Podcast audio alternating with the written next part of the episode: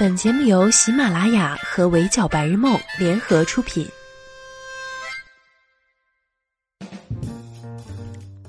闹钟只能叫你起床，我负责叫醒梦想。Hello，大家好，欢迎收听本期的 Madam 神侃娱乐圈，我是 Madam 九九。奇葩说第七季终于开播了，因为这季导师阵容里有杨幂，我早早就做好了被蜜姐金句刷屏的准备。当然，杨幂的观点一如既往的很犀利，比如重新定义人间清醒啦，回怼内涵她照片的选手，你也不是我的受众啦，把骂你的人比作草船借来的箭之类的，确实值得细细品。但现场还有一位选手引起了我的注意，甚至因为言语过于简单粗暴，目前已经引发了不少网友讨论。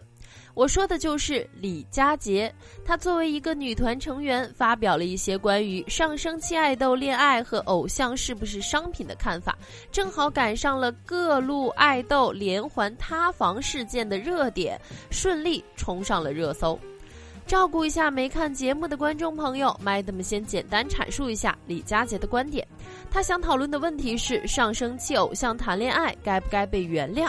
李佳杰的答案是：当然不应该。为了佐证这一观点，他又提出了一个新的观点，那就是偶像本质意义上不是人，而是商品，因为偶像依附的是粉丝的数据和牌面。此时，杨幂向他提出了一个问题。但你同时也是一个人，那么人性要服从商品化吗？小姑娘思考一番，给杨幂的回答是：如果你又要赚这份商品的钱，又要享受人性，那你得想好，只能做出一个选择，因为鱼与熊掌不能兼得。众所周知啊，偶像是贩卖梦想的职业。于是杨幂再次追问：如果作为商品来讲，已经这么努力的帮你们追梦了，但与此同时连个人也不能做到，有违背人性的那一方面的话，你会觉得委屈吗？李佳杰的回答是：委屈是一定有的，但这是做这一行就要牺牲的。大家都很努力，但实现梦想的就那么几个人。我下坡路的都不谈恋爱，你上升期的还敢谈？要不你下来，我上去，我不谈恋爱。这段话看得我真是又好笑又心酸。妹妹可以说是非常实诚了，你下来，我上去，我不谈这一趴，也触动了很多人。还有看到不少人表示原地 pick 这个妹妹，当然这都是后话了。Madam 今天想跟大家讨论的是李佳杰提出的偶像本质不是人是商品，新浪娱乐也就这个问题发起了投票，目前能看出来结果分布这个问题本身一样耐人寻味。就这个投票结果而言，可以看到大多数人是赞同的，因为偶像其实就是在贩卖梦想。当你的职业需求就是满足别人的梦想时，不够完美。属于自己的那个部分，也不是说不可以有，只是说至少不能被粉丝和公众看到。还有一些是中立评论，觉得偶像本身不是商品，但他们身上附属的那些人设是。还有人表示，偏偏不喜欢商品属性的偶像，就喜欢真实鲜活有个性的。当然了，也有人表示不认同。他们认为当偶像也是人，是人就会有自己的感情，怎么能一概而论的把偶像说成是商品呢？我刷了一下评论，发现持有这一观点大多数是追星女孩。他们当然不希望别人把自家爱豆当成商品，有偶像的人才不会把它当商品，他们是人。有趣的是，评论区还能看到不少粉丝掐架的现场。总结下来就是，粉丝不乐意让别人说自家偶像是商品，他们觉得这样不尊重人。但与此同时，他们也不允许自家爱豆恋爱。在他们看来，谈恋爱作死和偶像是不是商品，这是两码事儿。真是好话赖话都让粉丝说尽了啊！这种略显矛盾的舆论分布情况，让我分分钟联想到今天新鲜塌房的邓超元。注意，邓超元不是邓超哦，而且这已经不是邓超元第一次塌房了，我更愿称之为余震。对了，为了防止有人跟我今天一样才认识邓超元的脸，先来简单介绍一下他吧。这位哥参加过《青春有你》，一路都是高人气选手，最后止步于第十三名，遗憾错过出道位，是不少粉丝心里的青你意难平选手。上次被拍是和女生深夜看电影，被粉丝认出后，邓超元火速原地跑路了，留女生一个人独自打车。但后来官方澄清，这名女生是工作人员，因为那场电影票过于难买，邓超元才和她拼单的。但并没有多少粉丝相信就是了。更何况这波解释实在是漏洞百出。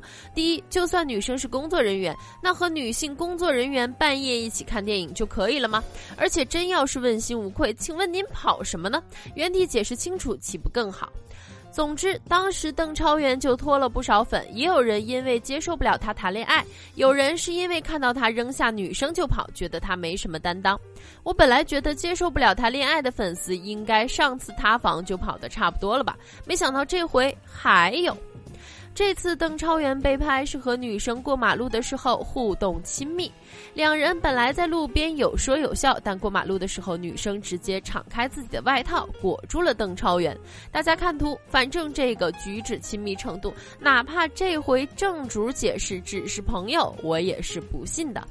女方被扒出来是赵饶科，参加过《创造幺零幺》，出道失败后做起了演员，而且刚和邓超元合作完一部新剧，她是剧中演的女二，邓演男主。前段时间拍 vlog，还和邓超元一起玩密室逃脱，联系之前任豪被曝光恋情的开端也是密室逃脱。哎，怎么说呢？就密室逃脱的脱和这原来是脱单儿的脱呗。扯远了，扯远了啊！咱们继续说邓超元这事儿。爆出来以后呢，粉丝的反应是这样的：我以为这哥已经塌过一次房了，剩下的粉丝应该都能接受他谈恋爱。结果没想到，还是有不少喊着房子塌了的粉丝。还有人气不过他一直谈恋爱，没有事业心，让女友粉和事业粉都失望跑路。反而是路人都在玩梗，比如密室逃脱脱单的脱，比如邓超元和赵饶科被曝恋情了，这让他们合作的新剧女主情何以堪？剧还没播呢，直接就跟男主 bad ending 了，更别提合体营业啊、炒 CP 啊这些以往好使的营销手段，经此一役，通通失效。还有人发现这回拍摄曝光的还是优酷，问题是这俩人的新剧也在优酷播，所以就有人怀疑自是自己在炒作，让这部剧能有一点热度是一点。也有人发言扎心，觉得邓超元太糊了，糊到根本没有人认出这位是自家人。反正我目前观察到的情况就是这样的，路人根本不在意邓超元是不是谈恋爱，跟谁谈恋爱，在不违反道德法律的前提下，我们只想吃瓜玩梗。真正过不去这个坎儿的是粉丝，甭管是事业粉还是女友粉吧，说白了，只有粉丝才会管他死活。前两天被曝光却闹了一个大乌龙的朱星杰也是一样，路人的关注点和粉丝的关注点真的完全不一样。路人都是在看热闹、听八卦，只有粉丝才会看到他谈恋爱，是不是人设崩了、偶像失格了、自毁前途了？在我看来，朱星杰这回是真的有点惨。本来是他和一个女生甜蜜压马路被拍，女生也不是什么没有名姓的女同学，很快就被扒出来是王兰，一个美妆网红，同时还是魏哲鸣的前妻。王兰和魏哲鸣曾经有结婚照流出，差不多一年后，王兰删除了结婚照，但这俩人从头到尾都没有官宣过结婚，也没有官宣过离婚，所以感情状况成谜。而朱星杰和王兰从二零一七年开始就陆陆续续撞同款，粉丝扒出嫂子身份以后，就有人怀疑王兰是不是出轨朱星杰，所以才和魏哲鸣离婚，但被王兰本人否认了，意思她是没有出轨，当嫂子也是躺枪。没想到朱星杰本人立刻下场加码，说王兰否认恋情是出于对他的保护，他们俩是在各自单身的情况下在一起的。好家伙，这几年吃的感情瓜一般都是哥哥不认嫂子狂锤，但是这种嫂子否认哥哥认爱的场面，Madam 记里还是第一次见。本来还想夸一句朱星杰不愧是你来着，没想到事情的走向逐渐扑朔迷离。在朱星杰下场之后，王兰再次开麦了。一句话里头满满都是重点：第一，她没有婚内出轨，早就和魏哲鸣和平分手了；第二，她有男朋友，不是朱星杰；第三，和朱星杰一起被拍的确实是他，但被营销号剪辑过了。嗯，这合着是朱星杰剃头挑子一头热呗？自以为和王兰在谈恋爱，结果人家女生其实有男友。王兰都出来否认了，朱星杰还认为女生是在保护他，难道看到有爱豆出面认爱，还认了个寂寞？朱星杰是真的惨。当然，觉得朱星杰惨，主要是路人观感，无法接受他谈恋爱的粉丝依旧一抓一大把。当然，有一部分本身就是女友粉，无论如何都无法接受朱星杰谈恋爱。还有一部分是因为朱星杰平时立着人间清醒的人设，结果到头来自己偷偷谈恋爱。他在各种采访和节目里讨论过很多次偶像和粉丝的关系，也有不少出圈的金句。比如记者问他什么时候会谈恋爱，朱星杰说：“我谈恋爱不就是找死吗？”别人问他：“你这么优秀，怎么会没有女朋友？”朱星杰因为偶像不能谈恋爱。前段时间还在一档日播节目上说：“现在恋爱他是绝对不会搞的，不然他老板就会来搞他。”可能就属于那种讲起大道理来头头是道，结果实践起来完全不行的那种人吧。但路人对他的言语和行动上的反差，最多也就是嘲讽一句：“他像极了班上的纪律委员，叫同学不许大声说话，转过头继续和同桌聊天。”女友粉会脱粉，事业粉会苦恼于他的人设是不是崩了，还想不想好好工作了，还要不要继续逐梦娱乐圈了？选择留下来不脱粉的粉丝还得发愁，他亲手推倒自己立的人设以后，该怎么帮他洗白控评？怎么挽回路人观感？哎呀，但你要说路人观感真的怎么样了吗？好像也没有，起码我没有看到什么人对朱星杰恋爱这件事儿有意见。他承认恋爱的时候，大多数人觉得他坦荡；王兰否认的时候，大多数人觉得他挺惨。那些嘲讽他的，只是觉得他言行不一致罢了。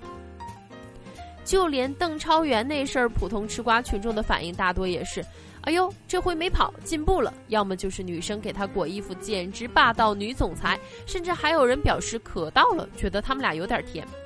所以你看，关于偶像谈恋爱该不该被原谅，以及偶像到底是不是商品这种问题上，路人从来都没有那么在意的。真正对此耿耿于怀的，只是粉丝罢了。话再说白一点。真正不追星的人，可能根本不认识你家爱豆，也无法分辨哪些是偶像，哪些是已经转型的。你要问我偶像到底是不是商品，我只能说偶像本人不是，但偶像这个职业呢，本身就自带一定的商品属性。愿意为这部分属性买单的人是粉丝。如果想从粉丝嘴里吃到这口红利，那就得对得起自己的商品属性，不要只贩卖幻想，却又拒绝售后。粉丝也多少看开点吧。身为一个娱乐圈女孩，只能说很多人的偶像并不是真的单身，而且暂时没有被拍到或者没有被曝光罢了。当然，我也不是否认，确实有非常自觉的偶像存在。只能说，很多时候咱们也别太多执念了。毕竟娱乐圈这么大，像开头提到的李佳杰小姐姐那样，坚持你下来我上去我不谈的小爱豆还有很多。就像谈恋爱需要及时止损一样，如果是偶像率先打破了和粉丝之间的双箭头联系，那咱们还有什么可留恋的呢？拜拜就拜拜呗，下一个更乖。好了，以上就是本期节目的全部内容，也欢迎收听的小耳朵们留言评论，关注微信公众号“围剿白日梦”，我是主播九九，我们下期不见不散喽，拜。